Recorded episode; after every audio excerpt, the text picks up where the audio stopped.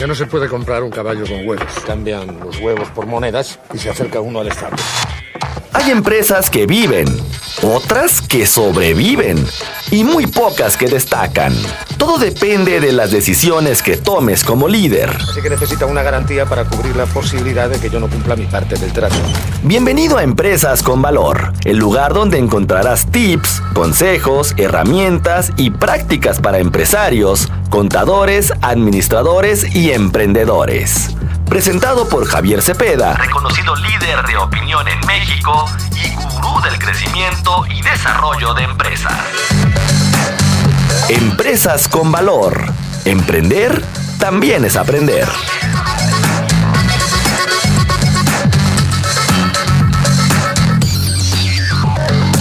¿Hay problema? No hay problema. ¿Cuál es el problema? Javier Cepeda Orozco es consejero empresarial y es director general de tres compañías del ramo tecnologías de información. BIOS instala 2007 a la fecha, GetUp 2018 a la fecha y Anagrey del 2017 a la fecha. La compañía BIOS se ha posicionado como la tercer mejor empresa en todo México, con el mayor número de ventas de software empresarial sobre 6.000 competidores. En GetUp se desarrolló la primera app tanto en México como América Latina, para que el usuario de software empresarial pueda solicitar sus servicios en pocos segundos y desde su celular. Como consejero empresarial, apoya a negocios con la implementación de procesos, softwares y guía los pasos de directivos para el desarrollo y crecimiento de las empresas. Es colaborador y líder de opinión en diferentes medios de comunicación con temas contables, fiscales, tecnológicos y de negocio. Javier Cepeda Orozco se encuentra con nosotros en nuestro estudio. Comenzamos. Amigos de Noticel, bienvenidos a una entrevista exclusiva más. Nos encontramos con Javier Cepeda Orozco, consejero empresarial. Bienvenido. ¿Qué tal? Muy buen día, gusto saludarte. Bueno, primer lugar, ¿cuál es la diferencia entre consultor y consejero empresarial? Y bueno, para la gente que no lo conoce, ¿quién es Javier Cepeda? Bueno, eh, la diferencia entre un consejero empresarial, un consejero independiente y un consultor radica en que los consejeros independientes este, tenemos una certificación precisamente ante, ante, el Instituto Mexicano de Mejores Prácticas Corporativas. Y somos personas, somos figuras que pueden ser contratadas por las empresas que tienen gobierno corporativo para poder formar parte de su consejo de administración y así poder ayudar en guiar los pasos para que la empresa sea más eficiente, rentable y pueda trascender. O sea, la realidad es que es una responsabilidad legalmente constituida bastante grande porque incluso una buena decisión o mala decisión que, que, un consejero independiente pueda tomar, puede radicar este, hasta en repercusiones legales y de patrimonio. O sea, entonces, es una enorme responsabilidad que tenemos nosotros como consejeros independientes al formar parte de los gobiernos corporativos. Y el consejero empresarial eh, es la misma figura, nada más que en un contexto no legal, no, no este, que, busca que las empresas que no tienen gobierno corporativo también tengan acceso a este tipo de servicios de personas como un servidor que puede apoyarlos en su desarrollo, en su crecimiento, para que las empresas de cierta manera puedan seguir trascendiendo. O sea, recordemos que en México eh, la, la figura del micro, pequeño empresario, pues se ha tornado muchas veces como un autoempleo y que, y que, difícilmente conocemos todos los temas, todas las áreas y que nos especializamos en todas las áreas. Regularmente conocemos a los empresarios que son muy buenos en la fabricación, son muy buenos en la comercialización,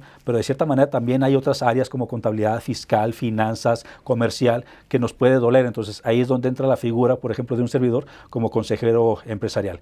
Y Javier Cepeda precisamente es esto, o sea, un consejero independiente, consejero empresarial que tiene más de 17 años de trayectoria profesional y que como en este caso comparto diferentes temas de interés contable, fiscal, de negocios a través de medios de comunicación y que de esto sirve también para llevar a las personas y a las, a las empresas un proceso de formación y de capacitación continua en diferentes áreas de, de las empresas. Es un año difícil. Eh, tiene nuevos retos, eh, la, las cuestiones fiscales, pero también hay nuevos retos en cuestión de recuperación económica. Las empresas, ¿qué tienen que hacer este año? Bueno, de entrada 2022 es un año que va a quedar marcado por el tema de los retos financieros.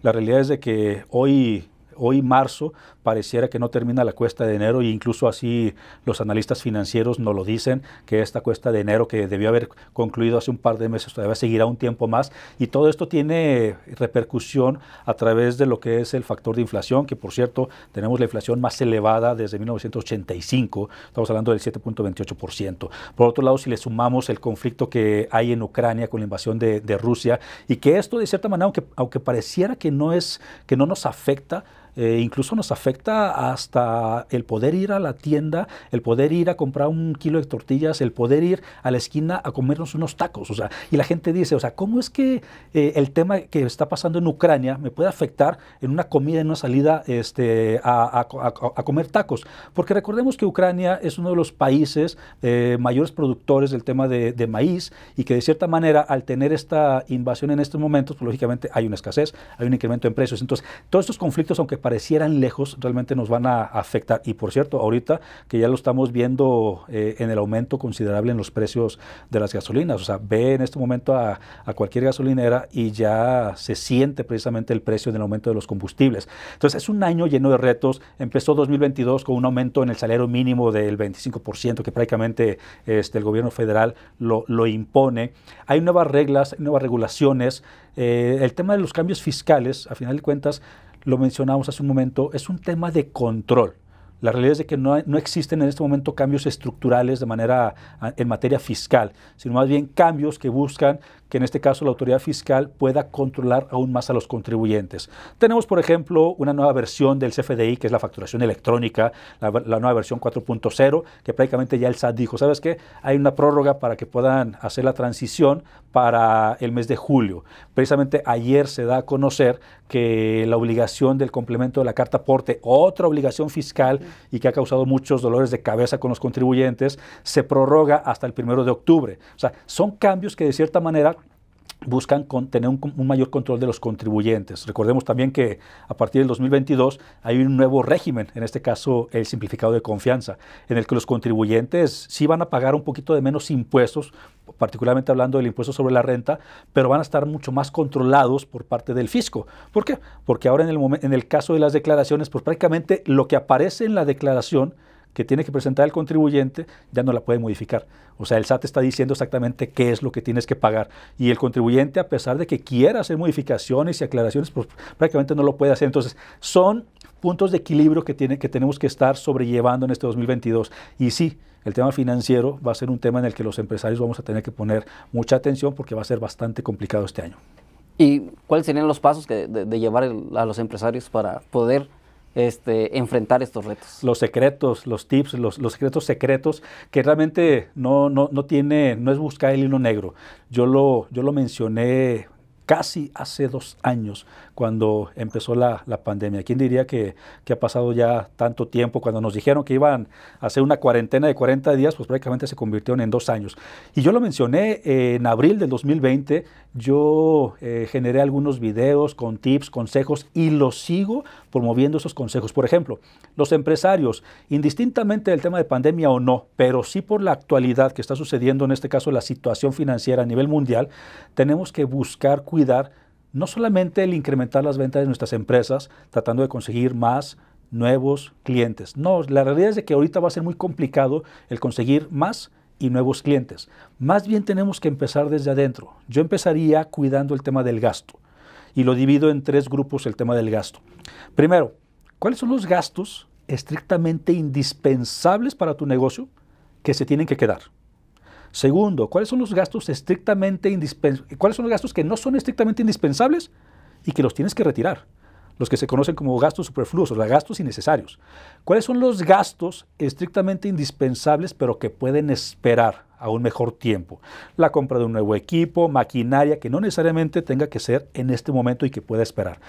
Quitando los dos últimos tipos de gastos, yo me quedo con los gastos estrictamente indispensables, que probablemente al concentrarme solamente en esos, ya hice una disminución inicialmente de los gastos, quitando los estrictamente indispensables pero que pueden esperar y quitando los que no son necesarios. O sea, probablemente en ese punto ya hice un ahorro. Y se podían sorprender, porque los, cuando nos ponemos a revisar concepto por concepto de lo que gasta la empresa, hay ocasiones en que hay muchos gastos que sí podemos ahorrar. Con los estrictamente indispensables yo te diría, el proveedor, el producto o la solución, el precio, ¿es el necesario? ¿Es el acorde a lo que quiere tu empresa? Y te pongo un ejemplo que yo, que yo hice hace un par de años, sin hablar de marcas, pero regularmente las empresas cuando contratamos las líneas telefónicas, nos vamos por las dos empresas más grandes, más importantes y las más viejas de nuestro país. Y contratamos la línea telefónica. Si es una empresa que tiene varios domicilios, varias sucursales, es varias líneas telefónicas, lógicamente a mayor cantidad de líneas telefónicas, mayor es el gasto. Lo que hice yo en el 2020 fue, este proveedor la, solución que me da y el costo es, es, necesario, necesito el teléfono, sí, sí lo necesito, porque es parte preponderante para mi actividad de generación de ventas. Pero cuando yo revisé las cuentas, yo dije, esta cantidad es muy elevada. No hay algo en el mercado que pueda ser más económico y que me pueda dar mejores resultados. Y me puse a investigar, a revisar, y es parte de, los que, es parte de lo que los empresarios tendríamos que hacer, buscar alternativas, soluciones. Y hoy por hoy, más allá de las compañías de siempre, hay una telefonía en la nube que la gente se pregunta, ¿qué es la telefonía en la nube? Es la misma telefonía, solamente que en vez de tener un conmutador físicamente en tu oficina, está un conmutador, por ejemplo, montado en los servidores de Amazon o de otras compañías de seguridad este, cibernética a nivel, a nivel mundial o con un resguardo de información. Y me di cuenta que la solución, el precio, los beneficios eran muchos mejores de los que tenía anteriormente y decidí hacer el cambio. Tan transparente y me ahorré en promedio el 70%. Entonces, si te vas concepto por concepto, te lo puedo firmar que vas a encontrar la manera de ahorrar dinero. Y ese peso, esos miles de pesos que te vas a ahorrar, de entrada te van a poder servir para amortiguar los meses siguientes. ¿Qué sucedió en el 2020? Teníamos un gasto de 100 pesos si me pongo a revisar los conceptos y lo disminuyo a 50 o a 60 pesos, automáticamente tengo la capacidad de operar dos meses en vez de uno. Y en aquel tiempo recordemos que cuando la gente estaba literal guardada en casa y que no había ventas, no había actividad, no había ingresos, pero que sí había gastos, que sí teníamos compromisos, que sí teníamos nóminas, que incluso el gobierno nos dijo, espérame, en vez de, poner, de ponerte emergencia sanitaria, te le pongo contingencia sanitaria. Y legalmente eso cambió la obligación del patrón de pagar el 100% de las nóminas de los trabajadores. Que también recordemos que a final de cuentas mucho del tema del gobierno federal es eh, no empujar el apoyo hacia los, a los empresarios. Entonces, en ese 2020 sí era muy complicado decir, híjole, no tengo ingresos, pero sí tengo el compromiso del gasto. Y cuando disminuías el gasto, podías estirar un poco más a poder cubrir dos o tres meses de operación. Entonces, de entrada, es la principal recomendación que tendría que, darle a los empresarios. Revisemos el gasto. Que, sea estrictamente indispensable. Y si es estrictamente indispensable, todavía incluso te, puedo asegurar que lo pueden disminuir. Es un buen año para emprender y eh, bueno, y las personas que ya emprendieron, pues ¿qué tendrían que hacer para seguir subsistiendo? Más allá de que sea un buen año para emprender, porque todos los años son buenos para emprender, o sea, la realidad es de que si yo me pongo a pensar cuál es el mejor año para emprender, nunca lo voy a hacer. Esa es una realidad. Si yo pongo a, revisar que si la situación de Europa, que si la situación de China, que si la situación de México, que si nos caemos bien con el vecino, si me pongo a pensar en esas situaciones, probablemente nunca voy a emprender, porque acabamos de salir de una pandemia y estamos entrando a lo que se conoce como una guerra. Entonces, literal, las, las situaciones no dejarán de existir. Entonces, todos los años son buenos para emprender. Todo depende de la capacidad y de las ganas que tenga la persona. Pero este año, particularmente hablando, sería un buen año para invertir. Hay quienes estamos acostumbrados a ahorrar. Y yo puedo tener mi dinero ahorrado en el banco de aquí de enfrente y prácticamente el rendimiento que me va a dar es nulo, así de plano. O sea, ¿cuánto dan de rendimiento los bancos? ¿Qué te gusta? ¿3, 4, 5% este, ya libre de impuestos eh, de manera anualizada? Este es un buen año para invertir en negocios, en bienes raíces, eh, en, otros, en otras alternativas que me puedan generar mayor rendimiento. Eh, por ejemplo, a pesar de que incluso la criptomoneda en este momento ha caído, se ha devaluado su, precio, sigue siendo un producto bastante interesante para invertir. Aquí lo importante es, yo prefiero mil veces que mi dinero esté circulando a través de diferentes esquemas, a través de diferentes estrategias, a, a través de diferentes giros, que tenerlo parado. Entonces, siempre va a ser un año para emprender, pero hoy particularmente es un buen año para invertir. ¿Por qué?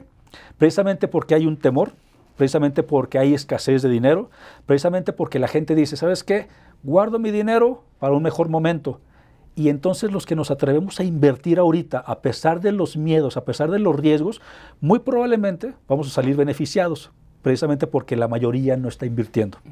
¿Y cómo los emprendedores pueden hacer mercadotecnia sin, sin, ser mercadólogos? Imagínate que, que sin ser mercadólogo yo puedo generar un mayor número de ventas en mi empresa partiendo de generar fidelidad con mis clientes. Tengo poco más de 15 años como empresario He tenido la fortuna de, haber implementado en más de 5.000 empresas y con más de 14.000 clientes algún tipo de, de, negocio. Tengo la fortuna en este momento de ser consejero independiente, consejero empresarial y de poder conocer diferentes giros, diferentes tipos de pensamientos, de filosofías, ideales. Y hay algo muy particular en el que coincido en todos los negocios. Mantener la fidelidad del cliente te cuesta mucho menos que buscar clientes nuevos. Por ejemplo, en la actualidad, el hecho de que un cliente se quede contigo particularmente no depende del producto o del precio que le puedas dar, sino de la experiencia que le puedas generar. Si una persona llega aquí a tu establecimiento y, desde la entrada el guardia de seguridad con malas caras, malos gestos, malos modos, anótate, regístrate, pásate allá a la vuelta y no te doy más información, desde ahí la percepción, desde ahí la experiencia del consumidor es una experiencia desagradable y que muchas veces en esos casos decidimos no regresar. No te pasa, por ejemplo, que vas a un restaurante y con el simple hecho del cómo te trató un mesero, que te dio tu espacio, que te dio las recomendaciones, que te dijo casi casi cómo lo prepara el chef. Es más, casi casi te lleva a la cocina para que veas su modo de preparación. O sea, ese tipo de personas que hacen tu experiencia mucho más agradable. Probablemente no te acuerdes de todo lo que te dijeron, pero te vas a acordar del cómo te trataron. Entonces, hoy por hoy los clientes agradecen la experiencia. Es más, tenemos que aprender a venderle a todas las generaciones, porque hoy por hoy estamos vendiéndole a un universo totalmente diferente de generaciones. E incluso debemos de saber cómo llegar a la generación nueva. Las nuevas generaciones no compran un producto, las nuevas generaciones compran recomendaciones. Si tú pones a unos chavos de 20, 25 años a que busquen, que van a ir a la playa y que busquen un hotel, probablemente te van a encontrar cinco hoteles con precios muy similares entre sí pero ellos no se van a ir tanto por el precio, que es un factor importante. Van a bajar y van a buscar las reseñas, las recomendaciones y los comentarios de quienes han asistido a esos hoteles. Y por más bonito que se vea un hotel, si tiene recomendaciones negativas, definitivamente en ese hotel no se van a hospedar. Entonces, más allá de buscar ventas por fuera y, cómo genero marketing y cómo genero este mayor número de leads, de prospectos, que es importante dentro de un proceso mercadológico, primero tenemos que comenzar desde dentro de casa. Por ejemplo, alinear a todos los colaboradores con una estrategia que entre todos definamos, la estrategia de experiencia del cliente no por el hecho de que yo no sea el vendedor directamente, probablemente soy el administrador o soy el facturista o soy el de compras y yo te doy un servicio interno, un servicio a mis compañeros, que ese servicio se va a ver traducido en el servicio que el vendedor le va a dar al, consumidor o al cliente. Entonces, la experiencia del cliente va a, va irse ratificando en cómo nosotros de manera interna generamos precisamente esa estrategia y cómo nos alineamos a esa estrategia para generar una experiencia del cliente. Y además, en ese sentido, yo te podría dar algunos, algunos tips de cómo hacer mercadotecnia y ser mercadólogo, aclarando que los mercadólogos hacen una chamba bastante padre. Yo tengo grandes amigos, compañeros, colaboradores que trabajan conmigo en el área de mercadotecnia y que son responsables prácticamente de todo el desarrollo y crecimiento de las empresas. Pero también me queda claro y lo he dicho muchas veces, hay, empresarios que vamos empezando, que no tenemos los recursos financieros este, necesarios, o pagamos nómina, o pagamos renta, o pagamos un mercadólogo, y que de cierta manera también tenemos que ir aprendiendo cómo se hace esta chama. Entonces, no le quiero quitar el trabajo a los mercadólogos, pero ¿cómo puedo yo hacer mercadotecnia sin ser mercadólogo? Por ejemplo, hay un concepto que se denomina marketing por recomendación. La persona que vino a tu establecimiento que se llevó una buena experiencia, que se fue satisfecho, que se fue contento por la información o el cómo lo atendiste, antes de que se vaya, ¿por qué no solicitarle que ponga una reseña, unos comentarios en tu fanpage, en tu página de internet? ¿Esto qué es lo que va a lograr? Precisamente que otras personas que estén buscando un producto o servicio similar al que tú ofreces puedan tener acceso a esa información, a esas reseñas, a esas recomendaciones. Y si eres de los proveedores del medio con mayor número de recomendaciones positivas, indistintamente casi casi con los, con, los ojos cerrados, a ti es a quien van a comprar. Entonces, podemos hacer varias cosas, varios juegos dentro de, dentro de casa para poder hacer mercadotecnia. Eh, ¿Dónde pueden contactarlo? Eh, usted tiene varias redes sociales, pero por ejemplo la gente que quiere saber más tips, ¿dónde puede contactarlo? Mira, en, todas mis redes sociales me encuentran como arroba Javier Cepeda Oro, pero particularmente me encantaría que me siguieran en Twitter, arroba Javier Cepeda Oro. Ahí comparto mucha información, tips, consejos de diferentes temas contables, fiscales de negocio. Ahí comparto incluso experiencias que llevo a la práctica con, con las empresas donde soy consejero independiente o consejero empresarial. Y en mi página de internet, www.javiercepeda.com.mx www.javiercepeda.com.mx. Ahí van a ver toda la información, todo lo que compartimos en diferentes temas de interés, todas las publicaciones que tenemos en medios de comunicación, todo lo que de cierta manera eh, brindamos para que las personas puedan ser mucho más productivas dentro de sus empresas. ¿Y si lo quieren contratar? Si, me quieren contratar directamente en mi WhatsApp, 3314 56 6526. 3314 56 6526. Con todo gusto, mándenme un WhatsApp y alguien este, se va a poner en contacto con ustedes para poder gestionar un análisis. Bueno, por último, un mensaje que le quiera dar a los seguidores de, de Noticel.mx, pues una recomendación o simplemente pues un mensaje que le quiera dar. A todos mis amigos de, de Noticel, la actualización y capacitación continua siempre es preponderante para el desarrollo y crecimiento profesional. La gente en ocasiones me dice, ¿cómo sabes tanto? La verdad es que no sé mucho. Más bien me gusta aprender mucho, me gusta estudiar mucho. Y lo decía hace unos días, hay una página poderosísima que te brinda toda la información que puedas buscar, google.com. Si quieres conocer de finanzas, de contabilidad, mercadotecnia, recetas, a mí me encanta incursionar en nuevos, en nuevos temas, incluso hasta en la cocina me meto. La realidad es de que no sé todo, pero me gusta aprender mucho. Entonces, la principal recomendación que yo les doy a todos, independientemente que sean empresarios, este, empleados o lo que, a lo que te dediques, es la constante actualización, el aprender, el conocer e incluso el que puedas tener mayores temas de conversación. Ahorita podemos estar platicando de mercadotecnia y a la vuelta podemos estar platicando de contabilidad, de fiscal, lo que está pasando en Ucrania. El chiste es informarnos de todos los medios oficiales, de la información que podamos este, tener a nuestro alcance y que nos sirva para el desarrollo profesional. En lo personal, prefiero capacitarme que estar este, viendo series en algunas plataformas. Pues muchísimas gracias, ingeniero. Al contrario, muchas gracias a ti, a todos ustedes. Y muchas gracias también a ustedes. Y recuerden, manténganse bien informados en noticel.mx y en todas nuestras redes sociales.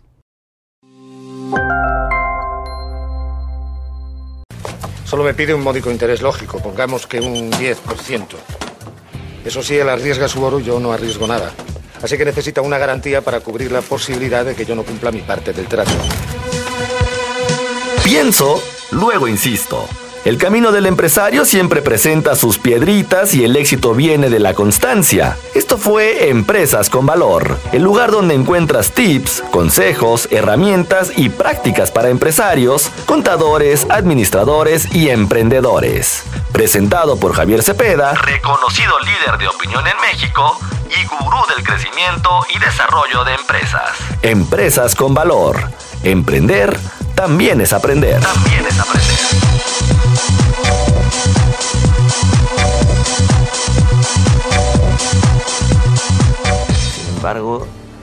Sin embargo, si devolvemos una moneda, nos quedarán nueve. Nueve a cada uno. Así que si aún debemos diez monedas, al cabo de un año seguiremos con el mismo problema y además tendremos menos dinero.